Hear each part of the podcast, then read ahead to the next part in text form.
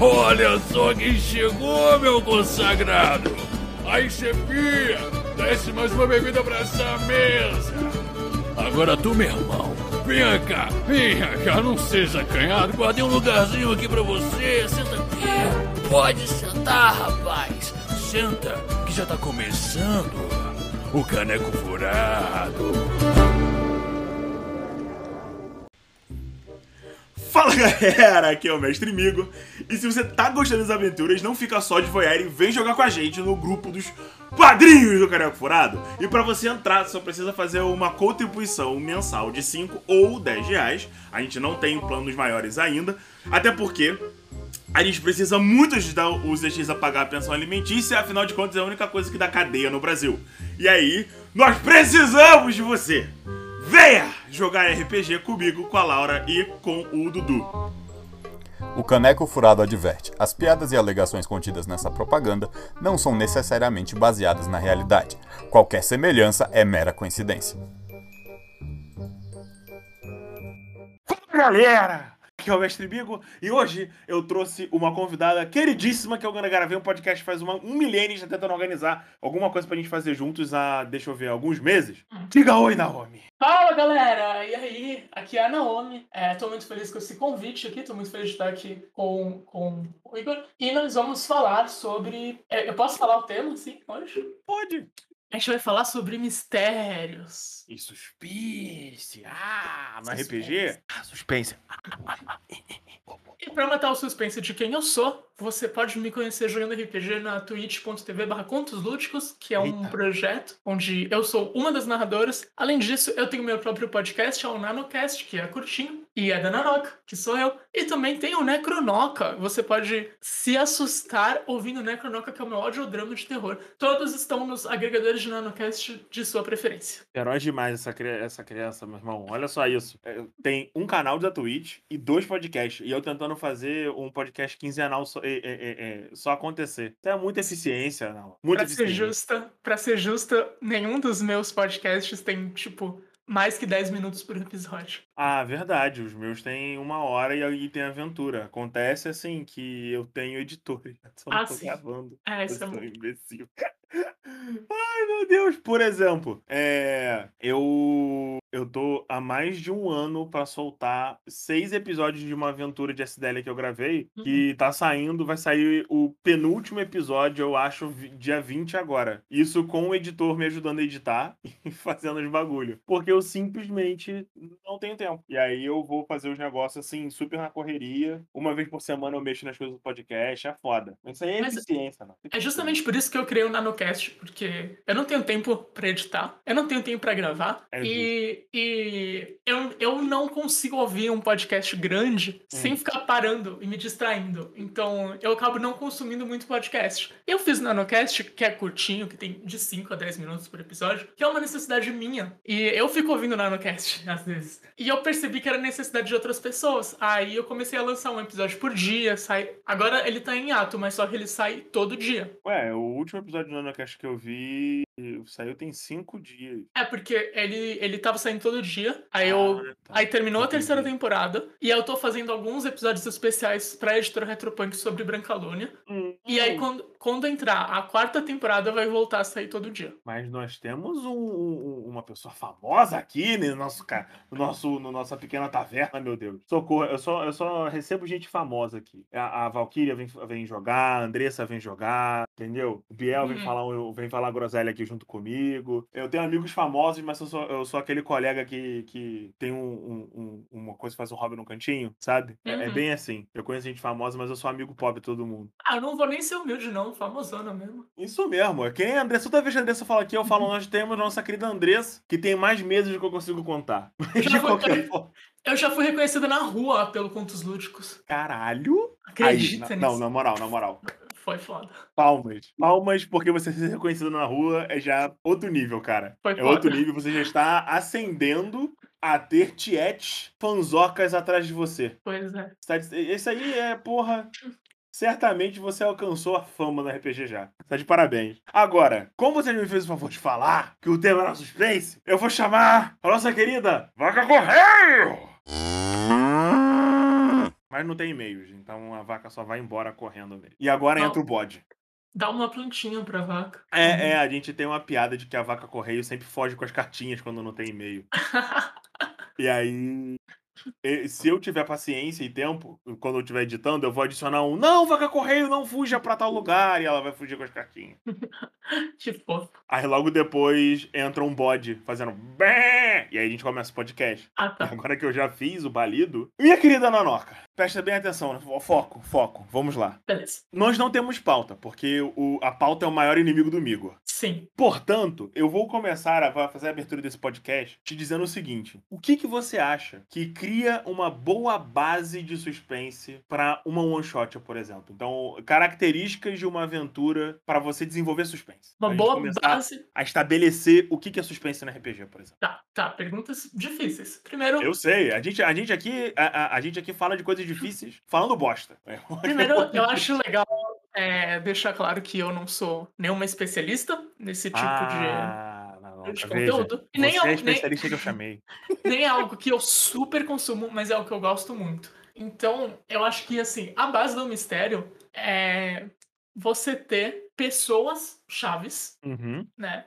Pessoas, tipo, que, que. NPCs que são suspeitos. Então, eu acho que é uma coisa que eu vejo muito comum, assim. Uhum. Sempre tem. Sempre tem. Diferente da vida real, sempre tem, tipo, nossa, esses quatro NPCs são os únicos que poderiam ter feito isso. Então é uma coisa que eu, que eu acho que facilita muito o RPG, né? Porque não, não tem como, tipo, você investigar um crime na Avenida Paulista a- às 11h30 da noite, na, na, na Rua Augusta às 11h30 da noite, porque aí você vai ter um trilhão de suspeitos, aí não tem como. É, Até tem tem. uma coisa fantástica, né, sobre qualquer mesa de RPG. Isso. Então acho que a gente pode estabelecer isso. Não, não, não adianta você tentar fugir muito do clichê, a não ser que você seja um puto escritor, né? Se você quiser uma, fazer uma parada mais, mais tranquila, Você escreve ainda um livro, né? É, você ainda pode dar aquela abraçada num clichêzão gostoso. Funciona, entendeu? Funciona. É, É, Eu acho que você não pode ir muito além, porque senão ninguém vai, vai resolver o mistério, sabe? Verdade, verdade. Tem uma. aí Eu já gravei um podcast há um- há uns meses atrás, bota um, tipo um ano aí, é, sobre como você lidar com investigação. E Hum. como é um tema recorrente suspense, talvez seja importante a gente botar essa, essa pipoca aqui. Que é o seguinte: quando você tá fazendo alguma coisa que envolve descobrir algo em RPG, não associa a coisa que faz a história andar com um teste. Então, por exemplo, minha querida Nanoca, a... nós estamos lá setando a Andressa pra ela cavar o próprio buraco. Uhum. E aí ela chega no, no, no- no- Vamos dar o exemplo daquela ilha gostosa que você fez ela fazer genocídio de neném.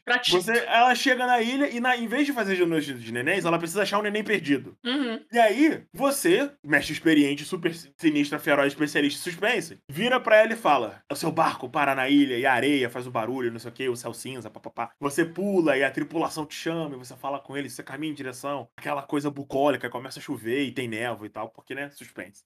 E aí, tudo fica preto e branco porque é a ilha do suspense. E ela tá lá e de repente ela acha um sobretudo e coloca o sobretudo. Afinal de contas, ela é uma investigadora de um filme de suspense. E aí, beleza. Ela tá lá na cidade preparada pro suspense. E aí ela chega na, na- na- no lugar onde precisa achar a pista. E aí você espertamente vira e fala: você pode, né, investigar essa casa, cabana, seja lá o que for, da forma que você quiser. E em vez de você falar, faz um teste de investigação, você espera alguma ação, por exemplo, dela falar: ah, eu investigo tal lugar específico. E aí você manda um, você encontra tal coisa. E Uhum. descreve o que ela tá encontrando. Porque imagina, é, você tem toda uma história super maneira. E aí os personagens são. Todos eles falham no teste de investigação, que daria a dica pra necessária pra eles avançarem na história. E agora? É, você tem que, você tem que criar o, o mistério, né, de forma que as pessoas consigam ah, entender, consigam deduzir. E aí você pode colocar um teste, por exemplo. Vamos, vamos falar dessa mesma situação. Ela tá lá procurando o bebê perdido. E aí você rola um teste pra ver se ela foi silenciosa ou se ela foi estabanada. E se ela foi estabanada, ela vai chamar a atenção e, e a galera vai querer pegar de volta esse bebê bebê perdido. Então você pode colocar os testes em outras coisas Exato. mas o, o principal ele tem que estar ali, senão a história não vai pra frente. Exato. Outra que eu peguei também lá no Alexandria, que o Alexandria, inclusive, Nanoca, dá uma olhada no blog do cara, o maluco é um monstro. Você tem que ter sempre três saídas pra uma dada situação em que, por exemplo, a. a, a, o pessoal não achou essa pista aqui, eu posso colocar ela onde? Pra ir onde vai fazer sentido. É sempre bom ter um plano B em relação a, a esse tipo de coisa. Onde eu posso colocar essa informação que a galera consiga pegar e não pareça muito estranho.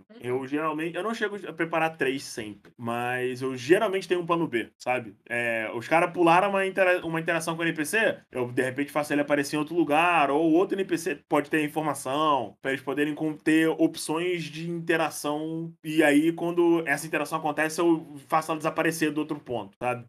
Uhum. Não existe. Nunca existiu. E aí isso parece. Isso dá a sensação pra galera que tá jogando de uma evolução muito orgânica. Mas na realidade é você super preparado, né? Você tem que Narrando ter. os bagulho. Você tem que ter em mente quais são as informações que os jogadores precisam receber. E Exato. aí, como eles vão receber é o improviso do RPG. Exato. Você tem, uma- você tem que ter uma noção geral em que momento né, eles têm que receber uma, uma dada informação. E como eles vão receber, você brilha. E é isso. Uhum, é. E aí, é, dada essa informação sobre investigação, que é o tema mais comum em suspense, e também drama, né? Mas aí o drama exige outras coisas. Ter até É. o terror, né? Na parte do, do Sim, suspense. sim, aí eu ia, eu ia entrar nessa treta agora. Por que que acontece? É, eu acho, isso aqui são meus dois centavos, meus dois centavos cagadinhos, assim, cheio de cocôzinho. Uhum. É, que suspense, ele tem uma, uma, um elemento de controle da informação do mestre. Por que que acontece? É, eu acho que o elemento principal para você criar uma, uma coisa, uma aventura de suspense no RPG é, são, são três coisas. Uma delas é o controle da informação, porque se você falar demais sem deixar a galera ir procurar e investigar, eles vão saber demais e isso corta a, a ansiedade e a tensão que existe em não saber. Uhum. Apesar de que isso também é um elemento do terror. Mas,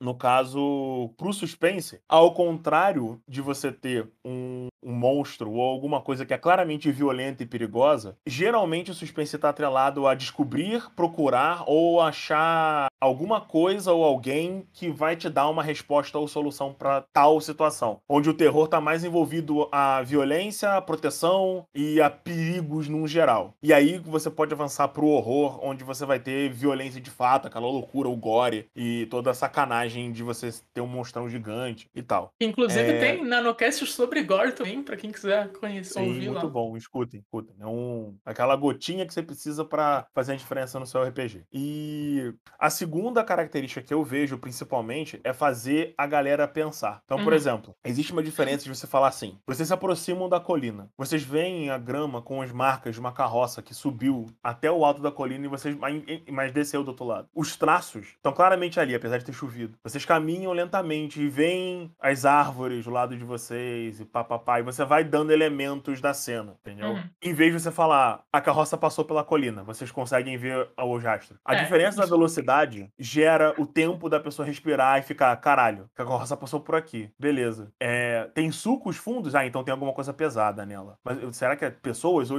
ou- ou pode ser o caixão da, da- do neném? Será que é o neném? Entendeu? E eu acho que o esse elemento de, de você criar o ambiente onde você tem tempo pra desenvolver as pequenas coisinhas que estão caminhando as dicas que você tá dando faz muita parte do suspense. É, é, você precisa fazer a galera pensar. Esse é, meu- é- é meu ponto. Mas também você Hum. precisa tomar cuidado pra não dar informações inúteis. Exato. Então Aí que você entra- fala, você, pode fala tudo isso aí da carroça e sei lá, tu quer florear, tu fala que tem um detalhe vermelho na carroça, só porque tu, tu queria florear um negócio. O improviso às vezes é foda, né? É, aí os jogadores vão pegar esse detalhe vermelho e vão querer investigar quem gosta de vermelho, quem morou na Rússia, quem, Aham. quem não sei o que, e não tinha nada a ver com isso. Claro que Então- nunca tem.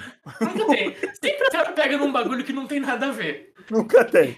Nunca tem. E aí é o terceiro elemento pra você fazer em RPG. Porque eu imagino que em livros e filmes esse elemento não exista, que é o famoso se vira irmão, que é o mestre. Quando seus jogadores fazerem o que a Naomi acabou de descrever, colega, o vermelho agora faz parte da investigação, cara. É, Se vira, meu parceiro. é simples assim.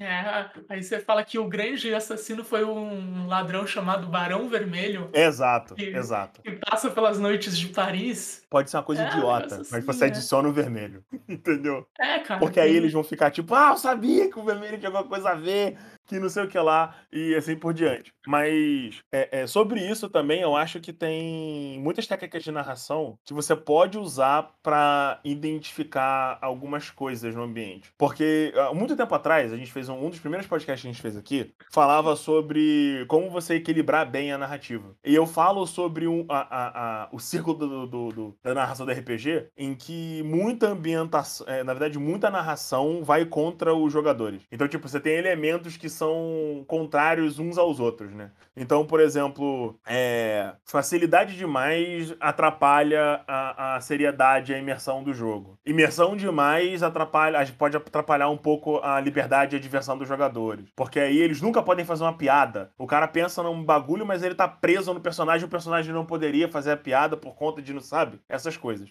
Hum. E aí, há muito tempo atrás, eu falo sobre isso, que você narrar demais, ele vai muito contra o ritmo da, da, da mesa e pode, pode atrapalhar a, a, imersão em alguns casos. E aí, como é que você trabalha isso? É, algumas coisas você não precisa falar, cara. Porque o que, que acontece? A não ser que você tenha uma equipe 100% completa de jogadores novos, você pode deixar coisas pra imaginação da galera quando você tá narrando. Então, por exemplo, você não precisa identificar cada árvore da colina. Mas se tiver alguma coisa importante numa árvore, você você menciona a árvore. Se você quiser enfatizar alguma característica, você vai misturar essa característica enfatizada com um ou dois pontos menores, que dão ideia para o ambiente, mas que na verdade o resto é importante. Então, por exemplo, o que era importante na cena da colina? Os rastros e a profundidade deles. Então você fala assim, ó, vocês estão vendo rastros na grama, eles são profundos quando vocês percebem conforme, conforme, sub, conforme vocês estão subindo a colina. As rodas da carroça parecem ter afundado muito para subir, ou seja, a carroça está pesada pesada. Mas se você falar, e as gramíneas no orvalhos brilham com a luz do sol pela manhã, e os rastros da carroça. Aí fodeu. Se tudo for uhum. importante, nada é importante. Então você é. pode adicionar, por exemplo, uma pedra que tá rolada pro lado, como se alguém tivesse tirado a pedra do caminho. E aí isso vai dar uma informação pro, pra equipe. Não é importante, a não ser a, a, a única informação que adiciona que é, ah, então tem mais gente lá. Tem pessoas dirigindo a carroça, não é uma carroça mágica. Ou eles tiveram que parar aqui para poder tirar essa pedra do caminho para conseguir subir a, a, a carroça até o alto da colina para descer do outro lado. E assim por diante. Você consegue dar uma improvisada. Isso não é a coisa mais fácil do mundo e exige muito bom senso do mestre também. Então, conforme você vai praticando, você eventualmente vai chegar no ponto que você vai saber mais ou menos até onde você pode ir falando besteiras aleatórias, tá? É... Eu, acho, eu acho que o narrador de mistério ele tem que ser sempre o mais sucinto possível Uhum. Igual, conforme você falou mesmo. Porque a cabeça do narrador vai estar tá sempre. Do narrador dos jogadores vai estar tá sempre a mil. Então, duas coisas que eu foco é ser sempre muito sucinta e uhum. tirar recursos, porque, por exemplo, ah, imagina que vocês estão numa festa e alguém morreu na festa. O uhum. que, que, que, é o natural? Ah, chama a polícia e vamos embora daqui, porque tem um assassino aqui. Então, cara, a festa é no alto de uma montanha, começou uma tempestade de neve, cortaram os fios do, do, dos carros. Não, não tem, tem, telefone. Não tem telefone. É, o jogo é aqui, galera, tem que ser aqui. É, exato. Inclusive, é, eu diria até que você pode ir mais longe com isso, que é deixar a galera descobrir que todas essas coisas aconteceram. Aos poucos. Quando eles foram tendo essas ideias. Porra, só vamos vazar. Aí você chega lá e os carros estão sem freio. Isso. Isso é muito Ih, legal. Fudeu, vamos ligar pra alguém. Aí você chega, o telefone tá mudo. Isso e é aí você legal. pode meter.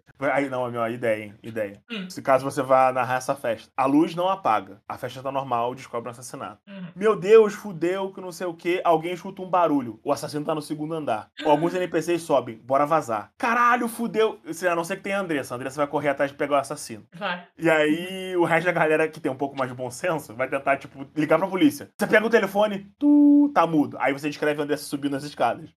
e enquanto tá acontecendo isso, e quando a Andressa finalmente vai dar de cara com o assassino, alguém corta a luz. E a luz da, da, da mansão acaba. Uhum. E aí o cara foge pela janela. Você pode usar os elementos de forma gradual para escalando a tensão, porque veja, é, suspense não é só aquela coisa é, é, no, é no ar, né? Que você tá num filme preto e branco, todo mundo fuma e usa chapéu, chove o tempo todo. E os ventiladores são todos é, horríveis. Os ventiladores são uma merda e eles fazem barulho e rangem. Estão sempre para cima, entendeu?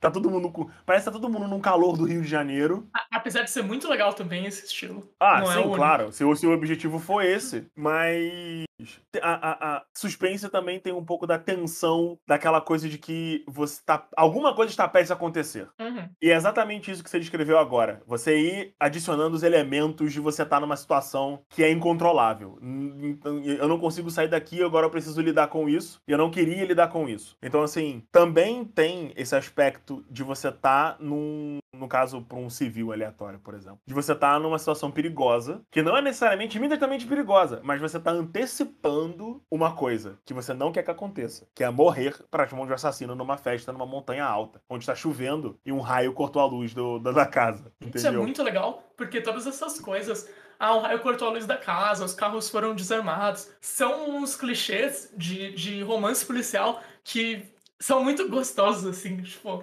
nossa, é, é, é um clichê legal. É um clichê que, que quem gosta desse tipo de literatura vai ficar, nossa, eu fiquei na mesma situação que eu não sei o que, no livro do Hercule Poirot, no livro do Lupin. E é gostosinho, assim, tipo, uma coisa padrão do, do, do gênero que eu acho legal. Então, o caneco furado apoia o clichê. É isso. É o pai clichê também. Se o clichê é bem usado, clichê é clichê porque se for bem usado fica maneiro. Essa é a parada, tá ligado? Essa é a parada. Deixa Agora, eu. de- Pode falar. fala não. Deixa eu contar sobre uma, um one shot de, de mistério Claro. também, uma vez. Claro, aqui no Caneco Furado a gente tá aqui pra poder passear pelo assunto. Brilha. Então, então foi assim: é, cada personagem era uma coisa relacionada à, à investigação. Então, um deles era, tipo, o delegado de polícia, o outro era um escritor de, de livros de, de mistério, que antigamente escritor era muito, muito.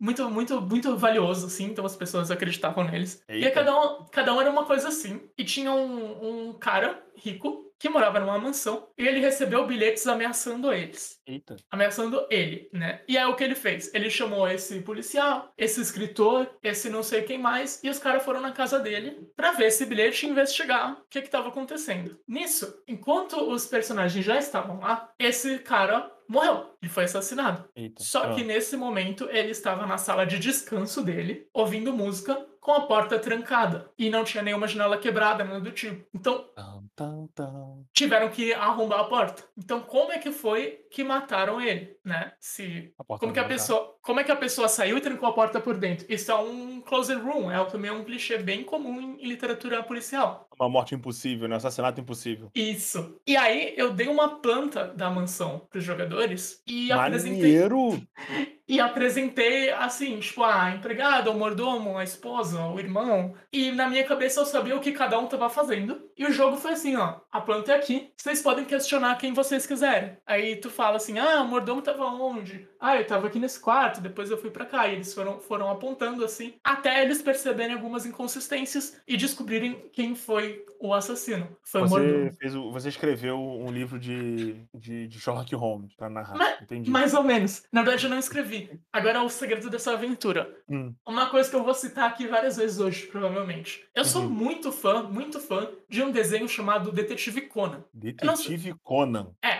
eu não sei se você já ouviu falar. Ah, So- eu sei o que que é! É um baixinho de óculos. É um baixinho de óculos. Porra, tô ligado. Tô ligado, tô ligado. Nunca assisti, mas sei o que que é. Já vi os vários memes. E é um desenho maravilhoso. Ele passa no Japão, tem mais, ele tem mais episódios do que One Piece, pra começar. Porra! É coisa pra caramba. E ele é mega famoso no Japão. Ele é mega famoso. E tanto adulto quanto criança gosta. O escritor, o autor Gosho Oyama, é, ele tem muitas inspirações em Agatha Christie, Sherlock Holmes e Edogawa Rupo, que é tipo o Sherlock Holmes lá do Japão, e Arsène Uhum. Lupin, que é o, o, o francês. Uhum. O Arsene ladrão. Lupin eu conheço um pouquinho. Por conta da série da Netflix. É, então, eu não vi a série, mas eu cheguei a ler um. um Eu gostei da série. Nunca li o livro, porque não tenho tanta cultura dentro de mim. É, é, é, são os livros maçantes, viu? Eu já li um pouquinho de, de Conan Doyle, um pouquinho de Agatha Christie, um pouquinho de Maurice Leblanc. Eu nunca li Rupo. São livros legais, mas eles são maçantes, viu? Não é meio... O último que eu vi desses de romance investigativo foi o assassinato no, no Expresso Oriente. Hum, é, esse eu, eu gostei vi. muito nem porque eu ouvi o audiolivro que saiu no Storytel e meu parceiro. Ah, O legal. audiolivro, ma- o audiolivro bom pra caralho. Legal, legal. Audiolivro bom pra caralho. É, isso me fez lembrar de outra coisa aqui, rapidão, antes de você terminar o, o seu bagulho. É, eu gostei muito de um. Caraca, um autor brasileiro que escreve sobre vampiros. Ah. Qual o nome dele? É que me deu Os branco sete. também. Eu, O cara que escreveu os sete. é, eu sei de que você tá falando, mas eu também não lembro o nome dele. Oi? Isso, André Bianco. André. É, os livros do André Bianco tem, um- tem apesar de serem né, aquela fantasia vampiresca, essas coisas assim, tem muito de, de, de um suspense relacionado a o que, que os vampiros vão fazer e eles reconhecendo o mundo e tal, e os poderes.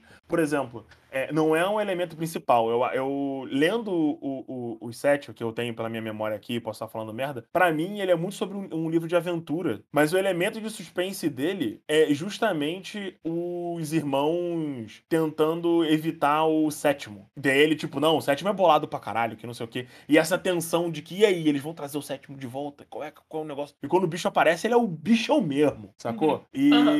esse elementozinho aí, você pode dar uma temperada de suspense qualquer merda que você faça, sacou? Sim. Não precisa Uhum. ser o core da parada, mas ele sempre dá um gostinho a mais, assim. Se você deixar um negocinho assim, pra ficar aquela coisa do, ih, e agora, hein, galera? Será que é. Será que é isso? Será que não é? Será que a Andressa vai matar uma ilha de bebês dessa vez? Será que não vai? Vai. Qual vai ser? Qual vai ser a treta, entendeu? Sempre vai. Mas eu gostei dessa aventura aí, hein? Narra pra mim. Mas Me liga. então, o lance, o lance do Detetive Conan é que ele, além de ter essa- essas inspirações, isso é muito legal pra você entender o, cri- o clima de mistério. Tem muita criança que assiste no Japão. Então, Uhum. os mistérios são simples, eles são fáceis. Ah, Porque não é, senão- um, não é uma coisa É, do Sherlock Holmes que você exato. descobre junto com o Watson o que, que o Sherlock tá fazendo. É, é, exato. Você até pode descobrir ao longo do episódio, mas é simples. E o episódio é curto, né? Tem 20 minutos. Às vezes ele faz dobradinha, mas enfim. Então são coisas muito simplórias que fica legal pra você transformar em RPG. Se tu pegar Dá um mistério do Sherlock Holmes, vai ficar um puta negócio complicado. Agora, um mistério do, do Conan, inclusive, ele tem esse nome Conan por causa do Conan Doyle. E Edogawa Conan é por causa do Edogawa Rupo, né? Muito bonitinho. O mistério do Conan é referência. o mistério do Conan é perfeito pro RPG. Então, quer narrar um mistério? Não sabe como? Pega um episódio qualquer de Conan, tem mais de mil, e faz a anotação, narra isso. Hum, hum, boa ideia, boa ideia. Eu sou, eu sou assim, mais maluco, porque assim, é, minha. Eu tenho esse negócio de ficar querendo escrever as coisas, né?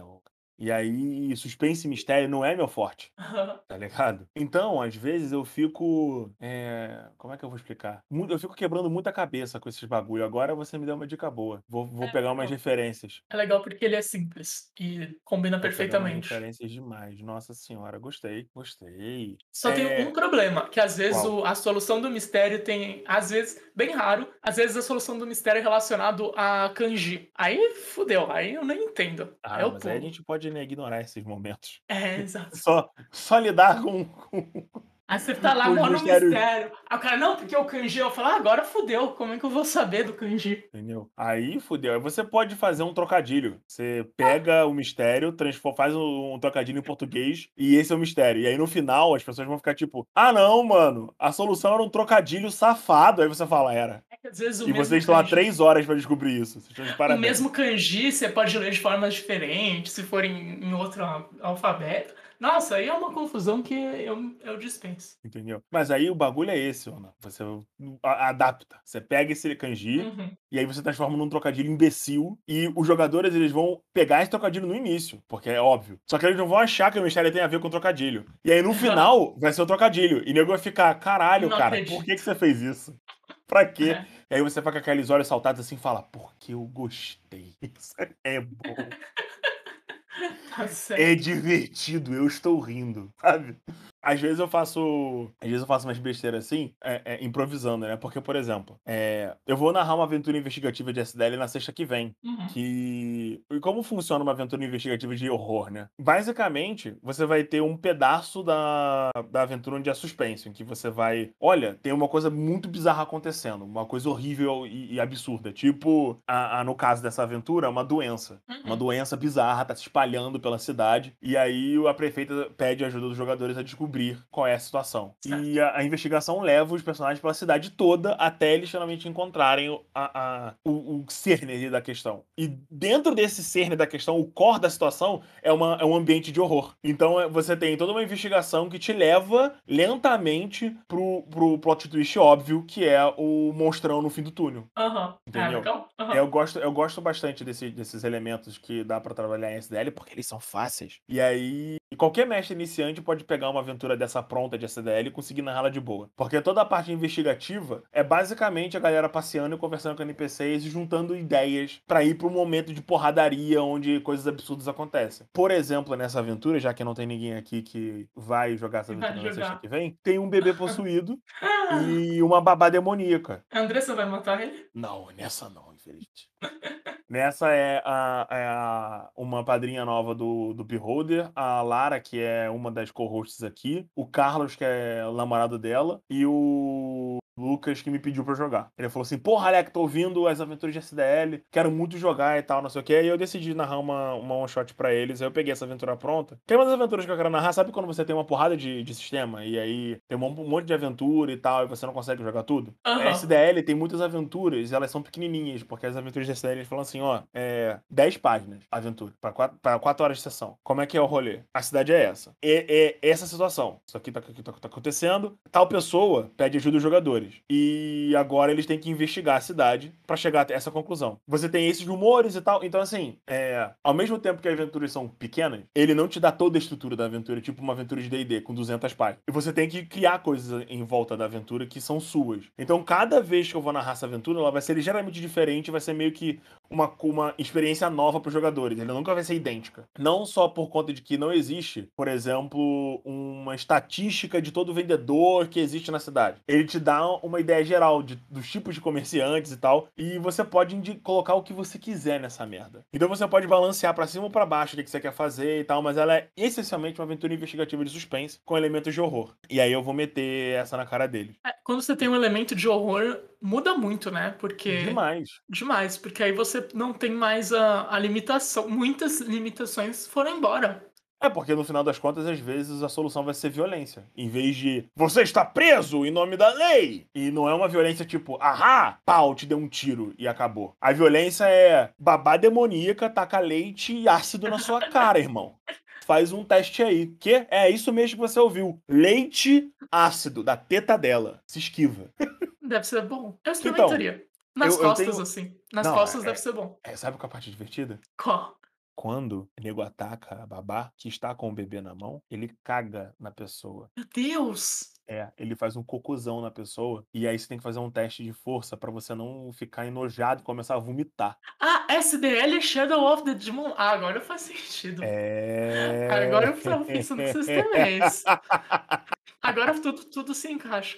Não, mas o lance, o lance mesmo é que SDL e outros é, sistemas de terror, você não, não tem mais aquela coisa, tipo, como é que o ser humano cometeu um crime impossível com a porta trancada? É, Lá Porque tem magia. podia ser um cara que passou pela parede, um cara invisível. Uhum. Então o bagulho fica muito mais louco, muito O mais. negócio, o- o- o- os Assustador. elementos mudam, né? Os elementos Mudam. A gente sai de um clichê investigativo e vai pra uma parada mais de um clichê de fantasia. Uhum. E aí qualquer coisa é possível quando você tem magia. É, e aí o medo É, é, maior. Porque tu Nossa, sabe o que pode porra. acontecer contigo. Sabe o que é maneiro? Olha só, presta atenção no nome. Na descrição da aventura tá assim: Uma das diversas formas de lidar com o bebê possuído é matando ele. Aí abre parênteses. Infanticídio é uma coisa que passa suave pros seus jogadores. Fecha parênteses. Mas ele também pode ser exorcizado. Mas ele também pode ser exorcizado. E aí o jogo fala: o ritual pra exorcizar a criança e liberar a alma dele pode ser feito dessas formas. E aí eu tô bem, bem quase tendo certeza que a galera vai, vai matar o bebê. Ah, pra quem. Eu, eu acho que o pessoal, seus ouvintes, conhecem SDL, mas só que nesse sistema faz sentido essas coisas, tá? Não, gente? demais, demais. A parada é que eu quero muito fazer a, a- as cenas de terror daqueles filmes de terror japoneses, em Uhum. que um- uma, uma pessoa que supostamente era pra ser humana vem correndo numa posição muito escrota no teto e daí vomita em você. Eu quero muito fazer isso. Nossa, eu adoro isso. Eu quero muito adoro fazer isso. Não, essa é a cena. Você não tá entendendo. Eu tô há dois dias, não. Imaginando, assim, o primeiro jogador que subia a escada da casa, tá ligado? Da mansão. E aí a babá de cabeça pra baixo. Tipo o exorcista vindo assim, tipo, "Ah", piranha, sabe? Com a cabeça Isso. virada. Mas tem que fazer os barulhinhos. Os Ah, barulhinhos não, é que é com legal. certeza, com certeza. Caralho, eu quero. Eu vou te mandar um bagulho agora. Agora. Olha só, agora, agora, agora, agora. Manda. Que é um dos momentos de horror das, da aventura que eu tô editando, que eu sei que, que você vai gostar. Qual é o, o contexto? É a Valkyria e o Gus e o Wagner num santuário de um deus da natureza. E nesse momento, eles estavam sendo perseguidos por um. por um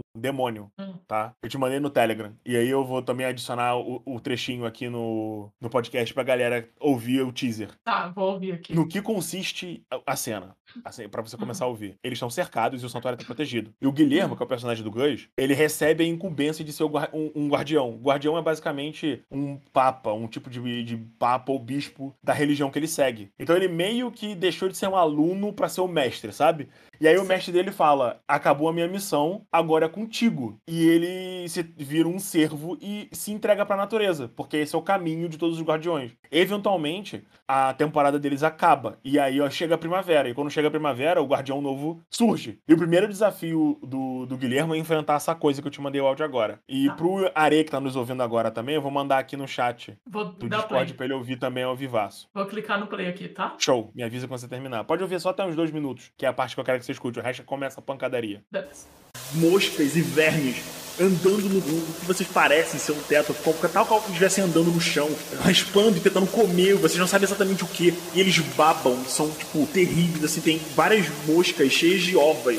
E eles tentam quase como se estivessem comendo o ar. E quando a madeira toca num deles, eles simplesmente engolem toda a madeira e, e eles começam a descer numa espiral até o chão. Eles batem na terra, começam a girar em volta de vocês, o chão começa a se tomar todo de insetos. Quando tudo isso acaba, vocês veem uma forma, uma forma que lembra ser humanoide. Uma coisa formada por uma combinação de bichos rastejantes e moscas. Um rosto completamente formado de lacraias, com chifres, que parecem ser moscas. Tem uma chama azul em cima da cabeça dele, olhos fundos com larvas bulbosas e vermelhas pulsando. Uma gosma escorre do rosto. Na verdade, o que parece um rosto, porque é quase como se fosse uma legião de bichos. Vocês veem o corpo, um corpo largo, bulboso, o corpo redondo, tipo rotundo, começa a descer e vocês veem pernas grossas, com cascas. E você vê que cada pedacinho dele se mexe, tudo ao mesmo tempo, cada pedaço, e vocês escutam. E vocês ouvem um quando do nada um chicote de moscas, vocês veem tipo ele balançar o braço e várias moscas se colocam numa posição e ele bate no chão. Pá! Um pedaço da terra é afundado, a grama morre em volta da pancada e vários vermes começam a sair da terra e se espalham em volta dele. Ele olha pro Guilherme e fala: Eu acabei de achar você. Um novo guardião. Uau, adorei isso aqui. Né? É, é, Então. quem, quem me acompanha no RPG sabe que eu amo lacraia. É, eu tive uma personagem que tinha uma lacraia de estimação chamada Tiga e ela é um tesourinho até hoje. É, é um bicho nojento da porra, né? A, a minha lacraia vivia dentro do meu estômago. Ai, por quê, cara? Aí ela saía pela boca quando eu precisava dela. Era uma Então. vampiro, ela era minha. minha. Ela bebia meu sangue lá e Familiar. ficava familiar. É tipo familiar. É, qual é o bagulho desse monstro? Ele é um demônio da peste e ele é formado por uma legião de insetos. Uhum. Então, o corpo dele todo é um enxame. E qual é o bagulho? Se você ouviu até o final, você vai ver que ele tem um chicote feito de moscas que ficam saindo Sim. larvas e, e- e Sim, vermes de onde ele foda. acerta. Esse, não deu tempo de fazer isso durante o combate, porque o combate acabou antes disso trigar. Mas esses vermes e insetos, quando eles acertam o alvo, eles eventualmente entram na boca da, da, da pessoa e tentam Nossa. sufocar ela. Uau. É. Sabe o que, eu- sabe que eu achei muito legal? Que, Hum. tipo, no começo da, da narração, que era quando, tipo, as personagens estavam entrando naquele recinto, começando a entender o que tinha lá, você foi narrando devagar. E à medida que você ia é, falando o que estava acontecendo, falando dos insetos, dos vermes que estavam por lá, você ia aumentando a velocidade, como se fosse realmente a percepção do- dos- das personagens que elas viram primeiro, tipo, esse bloquinho de inseto, aí elas percebem que tem mais vermes e mais vermes e moscas e lacraias e baratas, e, e a sua velocidade estava condizente com a velocidade de movimento, né, desses insetos, desses vermes, que estão sempre frenéticos se mexendo, sempre comendo a madeira, subindo no seu pé. E a velocidade combinou muito com essa sensação, eu achei muito legal. É aquela virada que eu falei do suspense pro horror, Uhum. sacou? É o. Vocês estão cercados e começa ação, ação, ação, ação, ação, ação, ação, ação. O que vocês vão fazer? Porque é, o SDL tem esse elemento de ser tipo, tá, beleza. a- a- é- é, O que, que você vai fazer no. Não tem jogada de iniciativa, por exemplo. O que você vai fazer? O que você vai fazer? Você fica assim quando você tá narrando. E aí. Dá uma madeira pra me defender. É, é, é. Tem um monstro que é pior do que esse nesse mesmo episódio. Essa- esse, esse é um texto de 4 minutos de um episódio de 6 horas. Uau. E aí. Nossa, eu adoro essas coisas, eu achei É, incrível. e aí, como que, por exemplo, eu, eu, eu inclusive, eu, eu criei mal esse, essa, esse, esse, essa aventura, porque eu tenho estudado muito mais ele- os elementos de coisas que eu não sou muito experiente em relação a, a suspense, horror, porque é aquela coisa, né? Quando você tem elementos fantásticos, você eventualmente vai ter personagens que são capazes de se defender. E o suspense, o terror e o horror, eles se pautam muito na sua incapacidade de se defender. Uhum. Você é muito incapaz em relação ao que tá acontecendo. Por exemplo, um serial killer matando gente aleatória numa cidade. A única coisa que o investigador tem é você seguir os rastros. E os rastros geralmente são gente morta. Uhum. Entendeu? Que é literalmente o objetivo de que você não quer que aconteça. Então, cada vez que você ganha uma pista, você também falha ao mesmo tempo. entende? E você pode usar esses elementos pra isso. No caso de SDL, é, o, o- a investigação em si não é falhar ou, ou vencer. Geralmente, quando eu faço isso, porque é mais prático, a situação já tá fudida. E a investigação envolve descobrir o que que tá fudido. Por exemplo, nessa aventura que eu falei nessa one shot, a merda já aconteceu, irmão. Você só tá pegando uma rebarba e percebendo que isso tá acontecendo. E, ten- e tentando ir lá resolver, sacou? Não é Uhum. tipo, olha, nós encontramos a primeira vítima. Não, a doença já é uma parada que tá acontecendo por conta de que isso tá rolando há meses. E você não. E os jogadores não sabiam. Ninguém sabia. Foi por conta de um erro dos, do- dos cultistas que isso tá acontecendo. Que eu, o, meramente essa informação que vazou tá acontecendo. E aí essa informação leva eles a, a, a descobrir o culto e o bebê possuído e o caramba 4. Porque eles querem trazer um demônio. Então, se, se eles não tivessem cometido esse erro, ninguém ia saber. O demônio ia aparecer e geral ia se fuder. E acabou, sacou? Então tem ajustes que você pode fazer pra é, fortalecer o tom que você quer botar na, na sua aventura. E é importante que você saiba qual o, o tom da tua aventura. Porque não adianta, por exemplo, é, você querer pagar de Tolkien e ficar o tempo inteiro imersivo, caramba 4. Porque, cara, tem gente que vai cansar disso. Tem jogador que se você for, forçar a barra demais, o cara vai ficar exausto, ele não vai querer mais jogar. Você não quer chegar nisso. Então, é, é bom sempre você medir o que você tá fazendo. É, é, investigação demais vai ser muito ruim pra um cara que quer dar porrada. Mas se você colocar uma investigaçãozinha de vez em quando, ele vai achar legal, Perfeito. tá ligado? Uhum. Então, nesse Concordo caso, por completamente. exemplo, é, eu, eu, eu- Por que, que eu preparei mal essa aventura? Porque o grupo tava separado. E eu tinha que, tecnicamente, construir a tensão do que tava acontecendo entre os dois times. Ao mesmo tempo, meio que narrando a sequência do tempo se passando ao mesmo tempo em que acontecia. Porque o que acontece? Você não tá narrando só pros jogadores. Você também tá narrando pros personagens. E o que. que- se você é, é, foca só nos jogadores, então, por exemplo, eu tenho uma sessão de 6 horas. Os grupos são separados. Você não pode ficar 3 horas narrando pra um grupo e 3 horas pro outro. Porque uma- a partir do momento que você tá narrando pra todo mundo como jogadores, você não pode transformar alguém em espectador. E aí, pelo menos assim que eu vejo, eu cometi esse erro nessa sessão. Metade da sessão foi pra um time, metade da sessão foi pro outro, enquanto o outro ouvia o que tava acontecendo. Esse é um E aí o que problema. aconteceu? Parte da informação que era extremamente importante, que aconteceu em um lado, já estava disponível para os jogadores no outro. Ah, Quando o início da aventura deles começou. Porque eles, sabiam, por exemplo, que a Val, o Gus e o Wagner, apesar de muito fudido, tinham sobrevivido, entendeu? Aham. eu cortei completamente o caralho, nossos aliados vão morrer. Ao mesmo tempo que quando eu virei pra Andressa, a Valkyria, o Gustavo e o Wagner já estavam tranquilos, porque a gente sobreviveu. Agora é só, e aí, Andressa vai ficar, vai ficar bem? Mas a gente tá de boa. Tem uma coisa que eu descobri recentemente estudando desenvolvimento literário sozinho no YouTube e na internet no geral, que é a, a escalada da tensão. E revendo algumas coisas que eu narrei há um tempo, eu percebo que eu falei bastante nisso. Que eu podia ter fortalecido muito o tom da sessão dessa coisa opressiva deles estarem sendo caçados e perseguidos por criaturas além da compreensão deles, se eu tivesse ficando alternando entre situações, tipo 30 minutos de um grupo, 30 minutos do outro, 30 minutos do grupo, porque ao mesmo tempo que eu tô narrando pros personagens que estão na situação, os jogadores iam continuar tensos, porque, cara, e agora? E, e aí? Pô, agora é o outro lado, vamos dar uma relaxada, conversar aqui, qual é o plano, e de repente começa a acontecer alguma coisa muito escrota no outro, no, no outro time. Eles ficam, puta que pariu, o Anderson vai morrer, a Margaret e o- ZX vão morrer, caralho, caralho, caralho. Ah, não, deu bom, beleza. Aí eu vou, agora eu vejo vocês. Então, a situação voltou pra, tá- pra esse momento. E, sacou? Olha, é, eu vou falar uma coisa aqui que vai contra todos os meus princípios, porque eu sou uma streamer de RPG, eu faço É. live de RPG quase todo dia, mas assistir RPG é um porre. Então, Ah, não, eu concordo.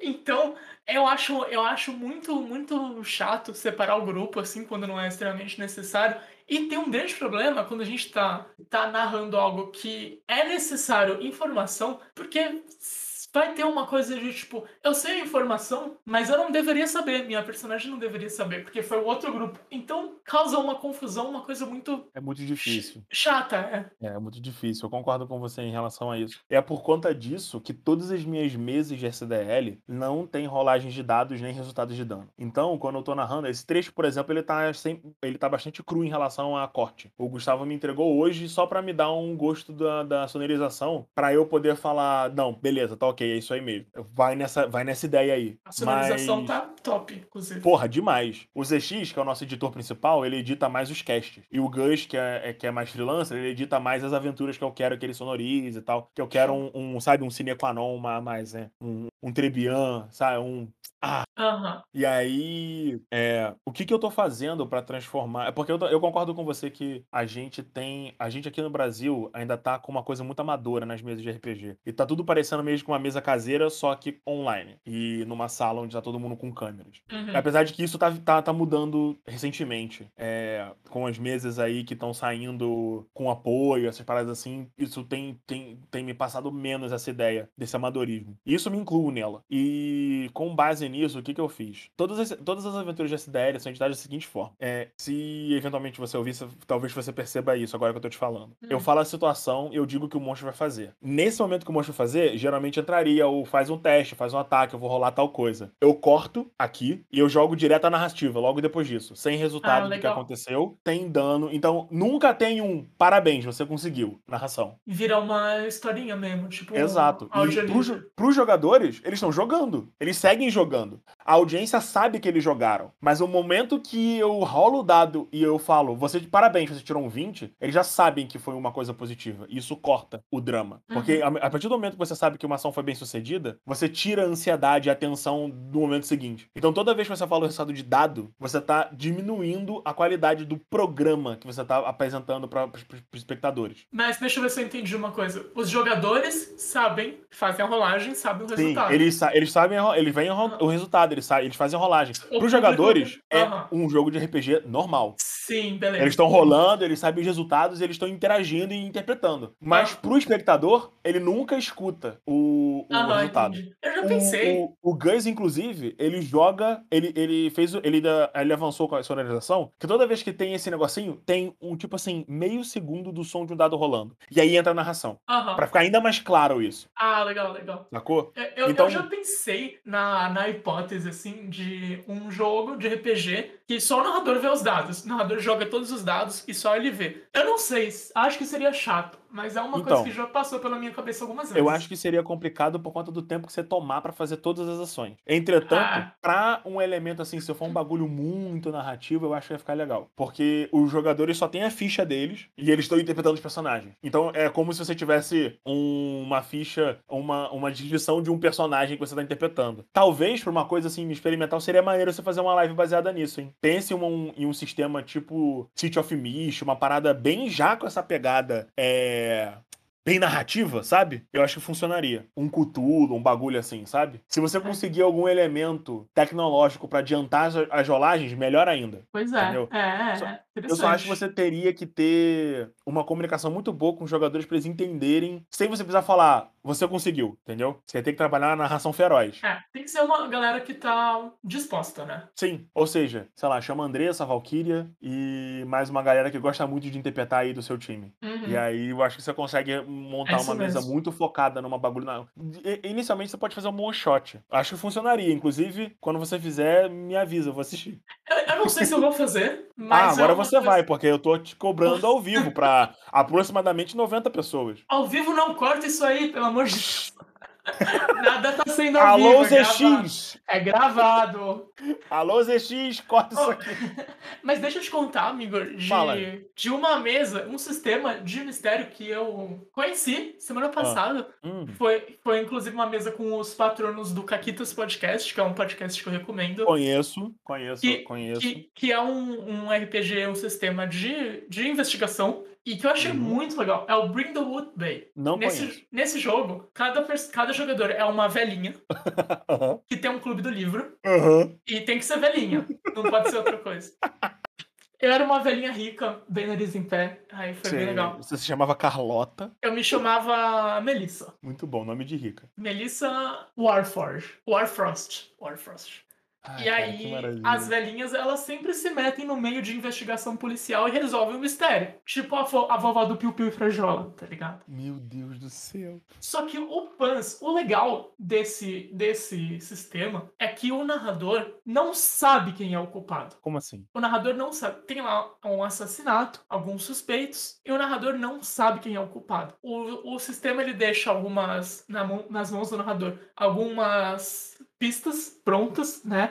Só Aham. que ele não, não, não dá os pormenores. Por exemplo, ah, é, na- no nosso jogo tinha um porco que ia ser assado. E aí eu tava pesquisando se eu tava procurando se alguém da festa era vegetariano. Tipo, putz, não queria, não queria que o porco fosse assado, morto, né? O porco ia ser abatido. Matou o dono da festa. Aí a narradora ela falou assim: ó, tu entrou em contato com uma dona de uma revista aí de, de, de alimentos que tu conhece e ela te mandou uma foto de uma pessoa aí da festa num, num protesto de, de tipo da, do Greenpeace, assim. Só que ela não me fala quem é. E aí, beleza, aí segura essa informação. Aí a gente vai caçando, investigando, investigando, caçando mais pistas. E ela não, não fala quem é, quem é nenhum específico dessas pistas. No final, tem um movimento que é de teorizar. Então você tem que pegar todas essas pistas e, e dizer quem é o culpado. Os jogadores. Eles falam assim, ah, essa pista aqui tinha uma pessoa no protesto. Se você juntar com aquela outra pista, faz sentido que era a Helena a culpada. E aí, quanto mais pistas você conseguir juntar a um suspeito só, o que você preferir, você ganha mais dados para uma rolagem de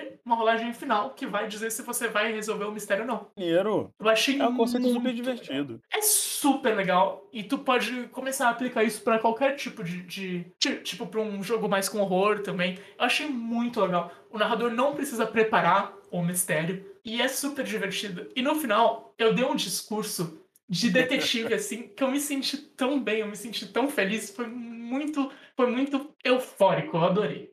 Você fez o elementar, meu caro Watson. E daí começou a explicar. Eu fiz o não importa a dificuldade do caso, a verdade é sempre uma só. E o culpado é você.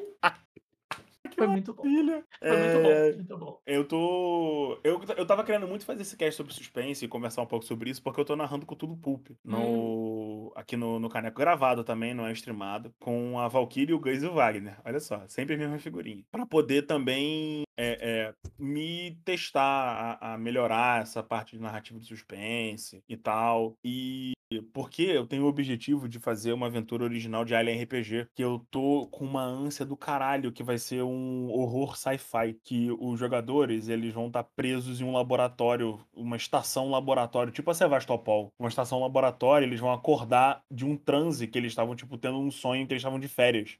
E eles acordam numa sala onde tá uma porrada de médico morto e a energia elétrica da, da estação tá avisando que tá dando merda e que o laboratório foi desligado por conta disso. E o objetivo da aventura, é eles conseguirem escapar da- dessa estação e descobrir o que aconteceu com eles. Sabe o que é legal Hum. pra esse tipo de situação? Eles não saberem direito o que tá rolando lá fora. Ah, então, a- a- não tem ideia do que tá rolando. A Isso ideia é a muito seguinte, legal. é, na primeira sessão, eu vou eles ganham um sorteio, todos os jogadores, eles ganham 60 dias de férias pagas no resort Dionísio, que é um resort que orbita a lua de Europa. Uhum. E o resort tem duas fases. Ele, você pode ficar no resort lunar, onde ele fica flutuando em volta de Europa, ou no resort subaquático, que onde você fica sobre o gelo dos mares de Europa. E o que acontece é o seguinte: durante o caminho, eles foram sequestrados e eles foram postos nesse trânsito e, e drogados para Uhum. servirem de experimentos. E eles estão tendo uma, uma alucinação louca, todos juntos ali, sobre esse como seria o resort Dionísio, na imagem, na, na mente de todo mundo. E eu vou colocar um alarme com uns 30 minutos de sessão, eu vou colocar um alarme bem baixinho que vai ficar aumentando conforme a aventura passa. E quando bater mais ou menos uma hora e meia, ele vai estar tão absolutamente alto. E eu vou ficar fingindo que eu não tô ouvindo Divertido. é, que eles come... que coisas estranhas começam a acontecer sempre que o alarme tá tocando. Até eles acordarem e esse alarme ser o alarme do laboratório avisando pros cientistas que ele tá sendo desligado. E que as unidades de tanque, dos tanques onde eles estão flutuando, né, é, vão ser desligadas e expulsar os espécimes. E aí a aventura na realidade começa quando os- o laboratório as drogas que são administradas para eles ficarem em transe acabam e eles são expulsos do tanque. Eles acordam nesse laboratório onde algum- aconteceu alguma coisa e eles precisam descobrir o que tá acontecendo. E eles não sabem nem como eles chegaram lá, porque eles foram postos em coma quando eles foram sequestrados. E tem e eles estão bombardeados de drogas alucinógenas. E aí qual é o rolê? A, a parte sci-fi é toda essa parte da tecnologia, espaço, caramba, quatro. E a parte do horror é o fato que eles ainda vão estar drogados com as drogas alucinogênias, só não vão estar em coma. Então eu Hum. posso literalmente escrotizar total, porque eles vão estar tendo alucinações absurdas. E o elemento de fudelância mesmo vai ser o fato de que eu vou sortear quais NPCs que eles criaram da própria família vão estar com eles. Já iniciando a aventura com um desbalanço em objetivos, pra dar uma tensãozinha mesmo entre os jogadores. Que basicamente pode acontecer de um jogador estar com toda a família e os outros não. Ou com um ou dois. E aí cada um dos jogadores vai ter dois NPCs. E eu vou botar tipo dois ou três pra estar junto com eles. Tá muito uma coisa de não saber o que fazer, não saber o Exato. que tá acontecendo. Quero me Exato. proteger, quero proteger a minha família, né? Os meus NPCs, Uhum. enfim. E aí talvez crie até uma tensão entre o grupo legal. Exato. E Da aí hora. o objetivo é ser uma mini campanha. Ser uma coisa tipo quatro sessões, cinco sessões. De três hora. horas, de, de 12 horas cada uma. E é, eu peguei eu peguei essa ideia narrando as aventuras prontas de Alien, e olhando assim pro sistema e falando, não, dá pra fazer um negócio aqui que não tenha nada a ver com Alien. O sistema é bem Dá, fechadinho. Dá. Eu sempre fico tentando pescar coisa de um sistema e colocar no outro. Joga Alien RPG não, você vai curtir. Foda pra caralho. O livro bonito da porra. Pô, faz tempo que eu quero jogar, mas ninguém, ninguém. Sempre que me convidaram, flopou, não, não deu certo. É, e é um se você né? quiser jogar essa aventura que eu acabei de escrever pra você, você pode, André, você já topou. Olha só, vou, vamos conversar isso aí. Tô eu já te aviso de antecedência. Vamos conversar, As minhas vezes gente- são mais 65 acompanhado com os pais. Eu não vou me poupar de nada nesse momento. Mais, 60 mais de 65 eu já fiz faz tempo. Ah, então tá pronto. Então você tá preparada, sacou? Eu tô escolhendo as pessoas que vão jogar. Tipo, Ah, que depois, depois, depois me chama direitinho que a gente Vamos conversar melhor sobre isso então. E eu Uhum.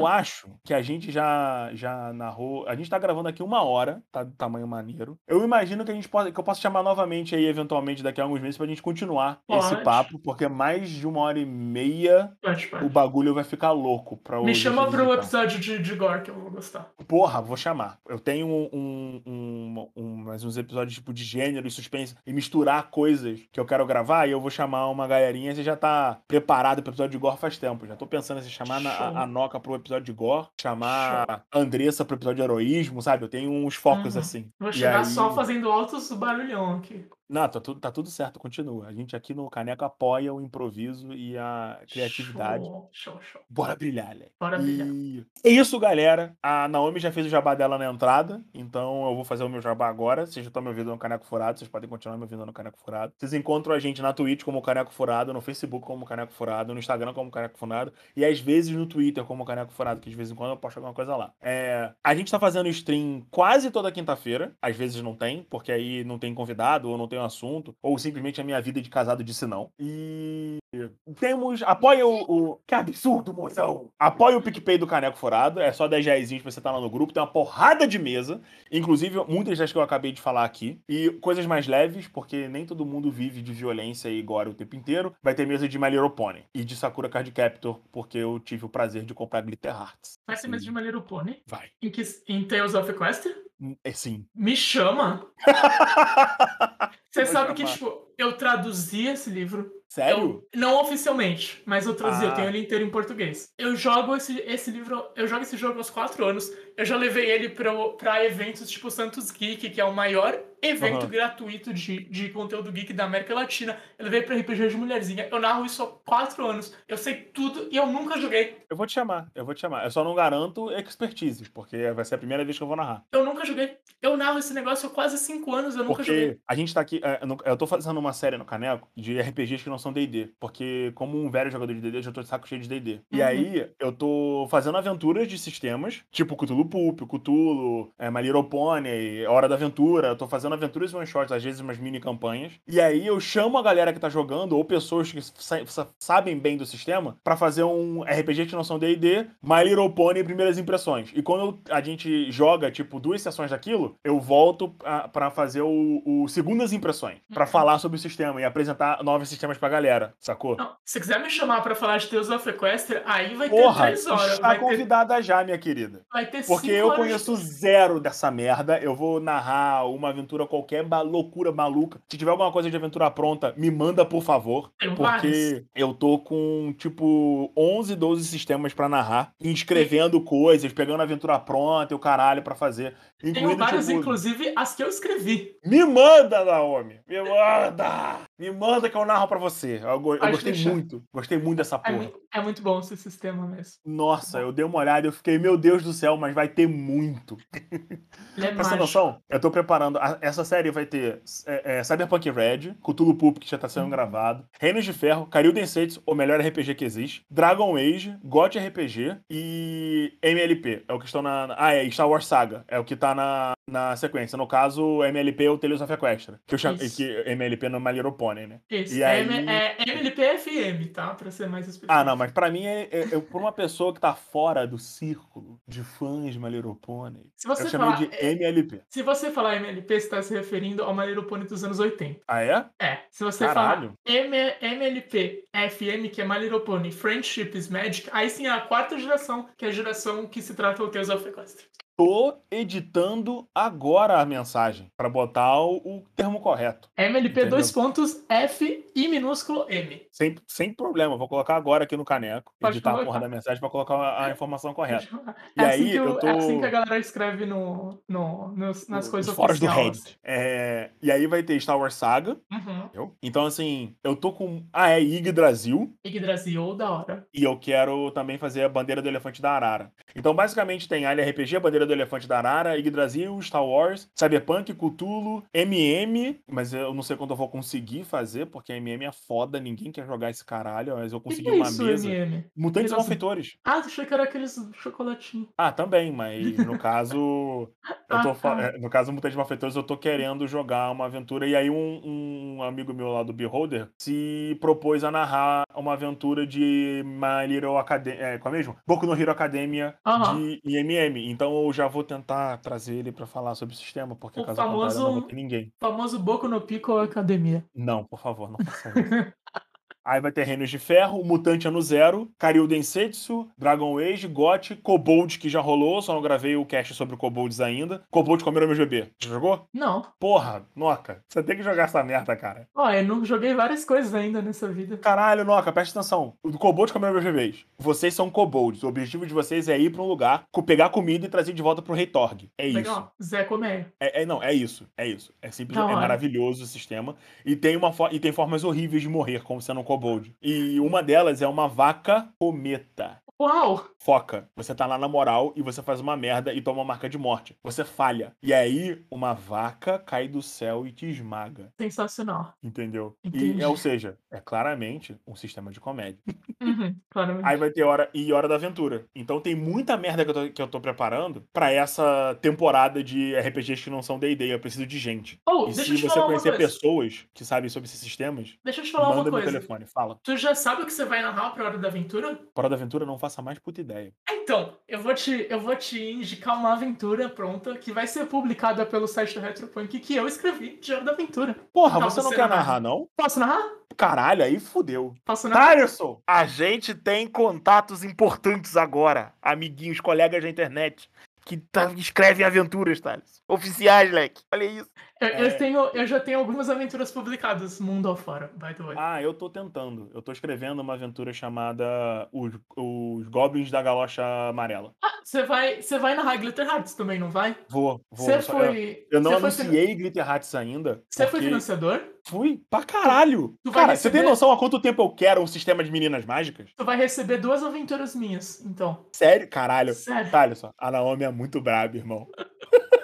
é muito braba. Eu Se tô quiser me uma arrumar uma aventura. delas, eu vou ficar muito feliz. Por favor, por favor, vou muito. Vou muito. Feroz pra caralho. Eu dei uma Vai olhada no... no, no teu e-mail a qualquer momento. Eu queria fazer uma aventura muito idiota, que foi uma ideia de uma, uma ideia de uma amiga minha, que é uma aventura de meninas mágicas defected, que é tipo assim, é homens que viraram meninas mágicas por acidente e por Ah. conta disso eles são meninas mágicas de classe F. Ah, e aí massa. aparece um, é, aí aparece um pervertido, tipo, que tá tentando assediar as meninas. E elas falam, na boa, a gente podia fuder com esse maluco, mas a gente não quer lidar com ele.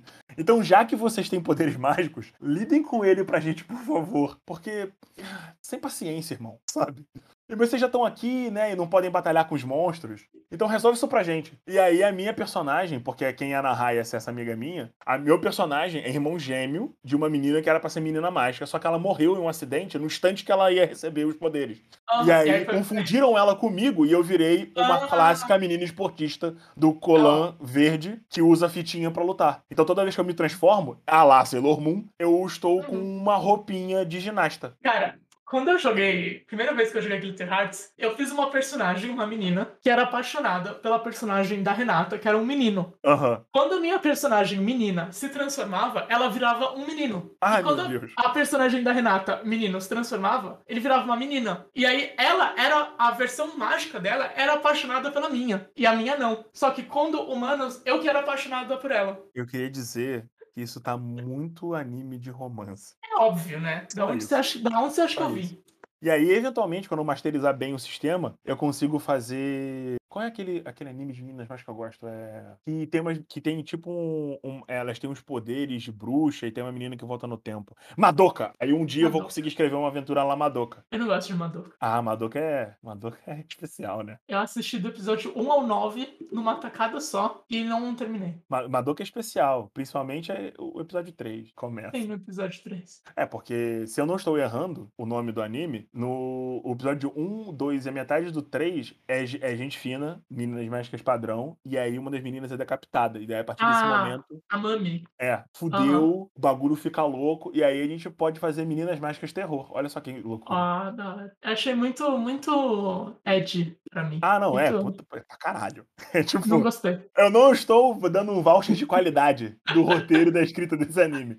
Eu só tô falando que eu gostei. Não, mas é da hora. Eu jogaria um negócio desses. É Tipo, porque, tipo, não é Nanorra, tá ligado? Porque Nanorra é aquela, porra, amizade, amor e o caramba quatro. E de repente você tá lá, olha, mais um anime de meninas mágicas, amor e não sei o que. Que que é isso, sabe? Aham. Dá um É, twist. realmente foi, É foi um plot twist bom. Eu acho que é, eu acho que é. Questionável, porque quando você termina de assistir, fica uma coisa meio. Ah, tá bom, sabe? Entendi já. Você queria ser mal, sabe? É, Só que eu, no acho, momento do plot twist você fica, caralho, irmão, o que que tá acontecendo? eu- eu acho que eu não gostei porque tinha tanta gente falando, tanta gente louca. o- Por isso que eu fui olhar e falei, é isso, gente, é só isso. Ah, eu esperava mais. porque Só isso que vocês estão vendo. Me, quando de- me você. criaram tanta expectativa. quando você não tem mais coração, né? As É. coisas ficam difíceis, né? Não. Afinal de contas, você fez a Andressa causar um genocídio de neném. Sim. E, ah, sabe o que eu fiz nessa mesma mesa? Ah, Sabe o que eu fiz? fala. A, a Andressa tinha uma esposa, né? Uhum. Que Sempre. ela, ela conheceu, tipo, na segunda ou na terceira sessão. E a mesa durou um ano. E aí, nesse meio tempo todo, teve, tipo, amizade, namoro, pedido de casamento. E na Uhum. última batalha, Uhum. sabe o que a Andressa precisou fazer pra vencer? Ela. Não. Mandar a esposa para o inferno. Cara, que orgulho. Isso, isso foi, foi no Dejo hoje você morre, né? Quando você cai, você faz uma, um pacto com a morte pra voltar. Aham. E aí a morte, que era a mãe dela, falou assim: o mundo só vai ser salvo se você voltar. Se você não voltar, todo mundo vai morrer. Mas pra você voltar, você tem que sacrificar sua esposa e mandar ela pra cá. Nossa senhora. A Olha- personagem dela ficou traumatizada pro resto da vida. Eu quero muito ser seu amigo. que Ainda- isso? Tá ainda- lindo. Nossa, demais. Que gostoso. Eu tô sentindo. Hum, eu tô sentindo, eu tô sentindo o sabor do drama aqui. A Pergunta Andressa pra. te xingando, tá ligado? Pergunta Filha pra da puta. Não, cara, ela não me xingou, ela ficou meia hora, tipo, olhando pra, pra câmera, assim, sem, sem saber, sem entender. Ela quase chorou, velho. Foi, No foi seu tenso. no- é que pensa, no coração, ela tava, filha da puta, filha da puta. E ela pensando, como eu saio disso? Ficou 30 minutos tentando, tentando É, decidir. não saiu. Ainda a gente fez uma one shot depois que, que é com os filhos dos, dos protagonistas. Eu e a, de torturar a galera, né? a personagem dela precisou dar um olho pra, pra resolver a situação. Mas é, eu queria dizer que às vezes a Andressa pede também. A Andressa ofereceu pra dar o olho. Não, claro, é normal, normal. Eu não esperava menos, não esperava menos. Mas Tem que ver a Andressa e a esposa foi- Valkyria jogando juntas, cara. É uma coisa maldade. assim, é uma coisa assim muito divertida, porque a Andressa fez um personagem que é, olha, a gente salvar o mundo é menos importante do que proteger as coisas que nós amamos. E a Valkyria falou: "Então, brother, meio que o mundo é onde a gente tá, sabe? Tipo, Uhum. bora salvar o mundo. E fica essa, essa dicotomia entre elas duas, em que elas tentam influenciar uma a outra pra meio que caminhar, a aventura caminhar na direção em que elas estão querendo e tal. E durante toda a primeira temporada, a Margaret, que é a personagem da Andressa, venceu. Mas a partir da segunda, quem meio que tá controlando a narrativa é a, é a- personagem da Val, porque a Margaret ficou grávida.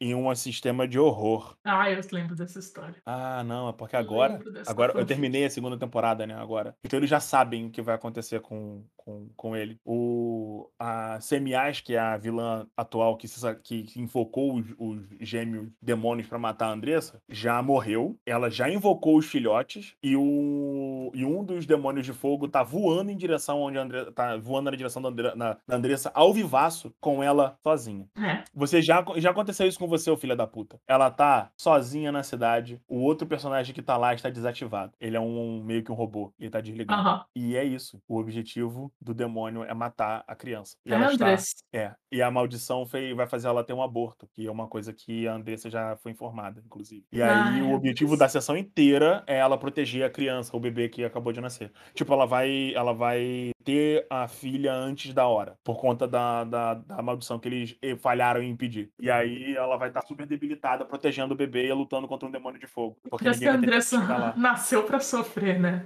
Ah, cara. É. O que que eu fiz? Eu botei todo um elemento lá, o caramba 4, pra eles descobrirem. Eles não descobriram. Quando eles finalmente foram no, no- no lugar onde da- dava merda, eles foram embora antes de descobrir a merda, 100% da merda. Dois dos personagens super poderosos falha- falaram. E a gente tá focado na missão. Então a gente vai atrás da missão e não vai ajudar vocês. Literalmente foi isso que aconteceu. Tava um grupo forte o suficiente pra, pra é, resolver tudo. E aí, dois personagens descobriram uma- um bagulho muito sério. E eles falaram: caralho, isso é mais sério do que tudo. Isso aqui é o fim do mundo. Boa sorte pra vocês. A gente vai embora. E vai resolver essa outra pica que o demonião tá chegando e a gente tem que impedir. E aí ficou o resto da galera na cidade e eles falharam em impedir o que tá acontecendo. O que tava acontecendo na cidade, que era meio que um plot pessoal dos jogadores. Ah, boa- Literalmente. Boa, sorte a missão- galera, cara. É, é escolher a missão sobre seus amigos. Foi isso que aconteceu. É, galera. Escolhas É. foram feitas. Eu tô muito satisfeito, porque a primeira aventura da terceira temporada é a Andressa tomando no cu.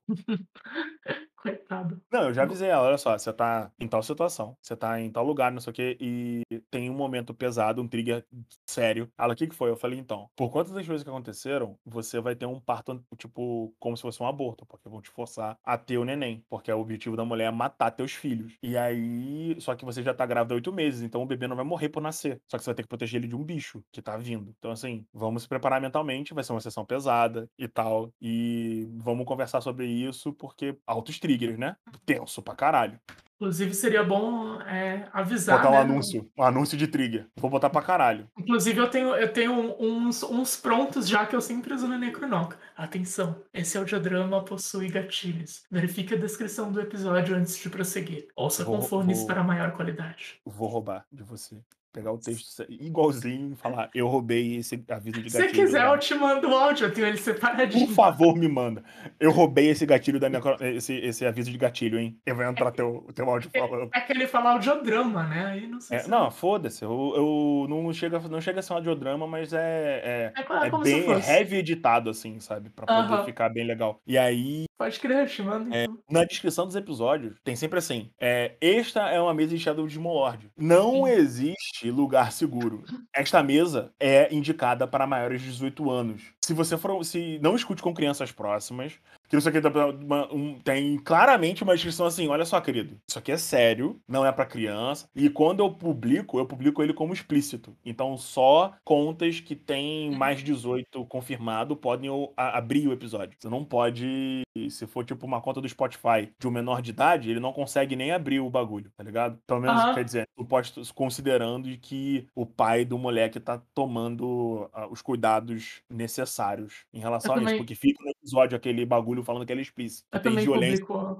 paradas assim. É, tem, tem um episódio que a Andressa põe fogo em um cara vivo. Ele, ela pega a cara do maluco e afunda a cara dele numa fogueira. É da hora. É Mais, CDD. demais. Só É, que é aí, CDD. né? Só que aí existe também limites. Tem tem aventura que tem canibalismo, tem, tem aventura que tem demônio ilusionista controlando a mente da galera pra eles terem orgasmos e, e perderem a, a, a noção do que eles estão fazendo. E tem aventura em que tem uma família que foi controlada mentalmente e aí os, a, a, a, família em si esqueceu que eles eram relacionados e o pai engravidou a filha mais velha e depois ele descobre, se sente tão culpado que ele queima, aí ele tem visões da, da situação e aí ele lembra o- o- a sensação do toque do cabelo da, da, da filha dele na mão e ele queima a mão, ele Uau. destrói a mão direita dele pra ele esquecer, tá ligado? E aí esse Exato. personagem, isso não é explícito, tá ligado? Aham. Mas dá pra você pegar a situação. Uhum. E aí ele fala É. sobre como eles foram controlados e tal, e eles fugiram desse culto, que é o culto que amaldiçoou a Andressa.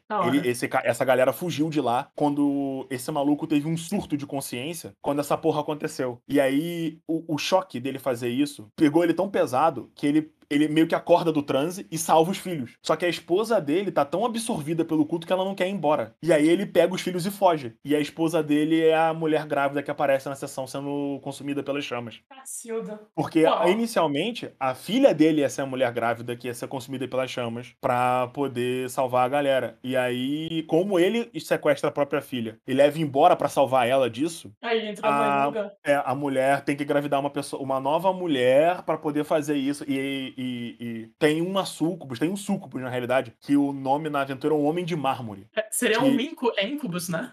É, é um incubus. E o, o incubus em SDL são incubus clássicos, né? Homens e mulheres super deliciosos que se alimentam de energia sexual. Só Tipo- que em SDL eles são tipo estátuas de mármore grego, tá ligado? Corpos perfeitos e tal. E apenas a presença deles causa uma loucura de urgia. E, e Uau. pessoas comuns têm muita dificuldade de resistir a isso. Então, tipo, o simples fato de ter uma, um incubus ajudando a vilã é muito sinistro. Que é um monstro que o Talisson conseguiu matar. Sozinho, diga-se de passagem. Parabéns Porque o personagem. Dele não tem mais coração, não tem mais nada. Aí. Ah, ah, cara, falar. muito pesado, muito pesado, tá ligado? Tipo, não, não é um lugar seguro. E aí eu Tem- boto isso nos avisos, em todos os podcasts. Tem que colocar é- aviso e ter pesadaço, consentimento da galera. Então isso é interessante. Ah, Andressa, vai rolar isso e tal. Não, eu aviso, eu avisei a ela, por Avisar, exemplo. é, é, É, seis meses antes ela descobrir que ela engravidava, eu falei assim: é, Andressa, qual são suas restrições sobre a sua personagem ficar grávida? Aí ela, Igor. Aí eu falei: calma, não é que, sei lá, eu vou bater, fazer um troll da porrada na sua barriga. Eu só quero saber se a Margaret poderia ficar grávida caso a situação fosse é, possível. Aí ela, ah, acho que sim, essa é maneira e tal, não sei o que lá. E aí, eventualmente, ela, que é uma, uma mãe na, em SDL, passa dois anos, passa um ano em casa, de boa, com o marido e a família. Naturalmente, ela poderia ter engravidado. Uhum. E aí, a questão é que ela descobre a gravidez em um momento muito crítico. E quando o- eu faço o time-lapse pra ir pra segunda temporada, ela tá muito grávida. E aí acaba que ela tá meio que debilitada, porque ela não pode sair por aí dando martelada em demônio. Seis meses de gravidez, né? Uhum. Então, o protagonismo passa muito pros outros personagens e ela, e a jogadora e a personagem estão surtando, porque ela tá presa em- no- na cidade e ela é naturalmente uma aventureira. E o marido dela morreu. E aí, como é que faz? Então o protagonismo passou pros outros. E aí o filho dela mais velho, ela começa a jogar com o filho dela mais velho e tal, pra ela poder, pelo menos, jogar com os outros. Só que ela não tá com a personagem dela, sacou? Aham. Porque a personagem dela tá numa circunstância. E aí ela agora tem que, tem que proteger a Rosa, que é a filha, que é a neném que vai nascer agora. Que tecnicamente, na quarta temporada, ela é uma personagem jogável e ela quer jogar com a Rosa. Então ela tem que manter a criança viva agora. Pra poder jogar com ela depois. Sim, exato. Aham. Não, é, tá 100% sem coração, cara. E detalhe, a quarta temporada foi ideia da Andressa. Ela falou assim, Ah. pô, eu queria muito fazer uma, uma mini campanha nessa situação aqui. Aí eu falei, beleza, se você conseguir, se, os, se as crianças todas estiverem vivas no final da terceira temporada, é nóis, bora fazer. Que aí passa 15 anos, assim, sabe? Aham. Legal. Aí mano, é, é muito sem coração. E sabe o que é o pior, cara? É, eu não recebi ninguém reclamando ainda. Geral gosta da narrativa. Porque tudo tá dentro daquele contexto, tipo, de, de fantasia pesada, o caramba, quatro. E no final a galera tá vencendo, né? Então, mesmo que é aquela coisa da, da vitória. O nego vence, mas é aquela, aquela vitória amarga. Tipo, porra, podia ter sido melhor e tal. A gente Sim. salvou a cidade, mas só metade da cidade, entendeu? É meio que um negócio assim. Aham. E ele, a- a- o povo, no final da primeira temporada, a gente só tá jogando mais porque eles pediram. Então, pra mais ou pra menos, é, eu acho que eu tô equilibrando bem o, ali, o alívio da tensão, porque puta que pariu, né? É uma história pesadíssima, onde eles conseguem vencer e chegar a alcançar os objetivos e ter uma bolha de felicidade en- entre essa negritude escrota e do mal. E, ao mesmo tempo, eu consegui, dentro disso, é, apresentar muito bem o que eles estão enfrentando e deixar claro que não é uma fantasia de D&D, onde o demônio entraria sozinho no, no acampamento e desafiaria a Andressa pra uma luta um contra um. Não, irmão, ele vai enfeitiçar todo mundo, vai envenenar a galera e você vai ter que se virar pra achar o cara e impedir que isso aconteça. Porque, bom, nós não estamos em D&D. Está jogando em Shadow de Molord. Em Shadow de Molord, Isso aí. você tá fudido, Tá tá, ligado? fudido. E aí, até agora, pelo menos, não deu merda. Eu quero ver se eu vou continuar conseguindo manter esse equilíbrio. É isso. Bem eu acho que é legal. meio que isso. Acho que é Show, meio que isso. show. É o carro-chefe do podcast, cara. Eu É o, achei que, é, é- é o que mais tem to- toques, tá ligado? É, muita gente escuta. No caso, muita gente pros meus parâmetros, que é tipo 200 pessoas. Nossa, é bastante. Então, Isso é eu, muito. é, pro- Isso é muito pra um, é, pra um podcast de RPG. Bastante. eu tenho. Eu tenho. O, o, o, o Shadow of Morte tem muita gente que escuta, mas o resto do podcast é a média mais baixa, é tipo 90 ouvintes e, e- é, únicos, sabe? Aham. E considerando que eu não lanço semanalmente, eu lanço quando eu consigo e tal, eu tô feliz, eu tô satisfeito. Eu tenho quase 10 mil é, reproduções já. E Não, é dessas ótimo- 10 mil, só, só essa aventura tem tipo 3, 4. É muita coisa. É, é tá um ligado? ótimo número pra RPG brasileiro, assim. Nossa, eu tô muito satisfeito, eu tô muito satisfeito. E a gente saiu da pauta foda logo depois de ter dado tchau. Eu não sabia se estamos gravando ainda, se não Não, o tamo. Jark tá online, porra. Ele tá gravando. Essa porra vai entrar como extra no episódio. Bom, Vamos se despedir, então? É, a, galera, vocês tiveram o proveito de ter um papo de mais uns 30 minutos extras com a nossa querida Naomi, mais uma das muitas pessoas famosas que a gente tá trazendo aqui pra esse podcast, entendeu? Que são pessoas que eu me identifiquei, inclusive conheci a Naomi no, no, no Beholder, caso você não seja ouvinte do Beholder, vai atrás do Beholder, é um excelente podcast de RPG e cultura pop. É, escuta o NanoCast, é muito divertido e, e- e pequenininho, então assim, dá pra você dar uma barrigada ouvindo, dá pra você, porra, ouvir 20 e lavar a louça, Dá pra você Então- ouvir todos no tempo que você ouviu esse. Olha, você tem que lançar mais podcast. É isso. Você precisa ter, tipo, podcast suficiente pra nego lavar a louça um mês. Um mês. Não, mas já tem. Já tem quantos nanocast? Tem um monte de nanocast, já acho que tá no 80 e poucos. Ah, porra, tá maneiro. Já dá, já dá pra lavar uma louçona, ou São não? 800 minutos já. Porra, dá pra lavar uma louçona feroz, Ah. assim, um mês de louça Aham. é maneiro. Dá, dá sim. Então você, porra, de, de, de, de gotinha em gotinha você tá com podcast gigante. 83. E um dos episódios tem mais de uma hora. Mas todos os outros têm cerca de 10 minutos. É, eu tô atrasado ainda no Jornalcast. Eu baixei o último que saiu, que tem uns cinco dias que você publicou, hoje, pra ouvir. O da não Diaba? ouvi. Não ouvi ainda. O da Diaba? E eu acho que é. Esse é bom, esse é legal. É literalmente o último que você publicou. É o da Diaba. Esse eu amei. O, o Caneco, por exemplo, tem tipo 30, tá ligado? Podcast lançados, é um negócio assim. Aham. É, deixa eu ver aqui. É 30 mesmo. Eu tô olhando aqui no, no negócio, mas aí cada um tem uma hora, alguns tem quatro. E a gente saiu da pauta de novo. Ah, e- porra, é, é que eu gosto de conversar com você, cara. É, É legal, é ótimo. divertido. É, é, a gente vai conversar mais, não. Tem- Foi difícil a gente conseguir marcar essa data. É. Vamos para mais uma, mais um cast aí pra gente. De repente a gente pode marcar um papo furado de. de nós roubamos a pauta. Eu sei que você não, não, não escuta o caneco, que roubamos a pauta é basicamente de senta e bate papo. E é isso, sobre. RPG, sobre jogos, o que a gente vai fazendo e tal. Eu já fiz isso com um com o Diego e deu muito certo. A gente pode marcar um pra fazer um também. Que é sentar e falar de. Fala merda sobre o mundo de RPG, o que a gente tá fazendo, em relacionado a coisas que. fantasia, livro, essa porra assim, mas vai ser maneiríssimo. Show, Eu vou dar tchau pra galera. Beijo pra galerinha do mouse, os canequeiros. que nome merda do caralho. Beijão, Pode canequeiros. falar, E- Vou te mandar um áudio, um link pra, pra pasta. Ah, tá. e aí você posso, pode botar assim, é, Forja do DM e suspense, na noca. posso parar de gravar. Pode, pode parar. Tá. Eu exporto aqui em que formato? MP3 320. Tá. Mono? Joint estéreo é melhor. Porque aí eu vou juntar dois áudios joint estéreo e ele vai ficar estéreo. Ou pelo menos vai ser o meu editor que vai fazer isso. Eu não sei exatamente o que ele faz. Beleza. É. Suspense. Acabou. Olha a hora, aí, a galera vai acabar agora? Foi esse horário que combinou comigo? Ouvi. Vou desligar o Craig aqui. Tá. Manda o link lá que eu envio o, o áudio pra ti. Aí, vou botar essa porra pra baixar.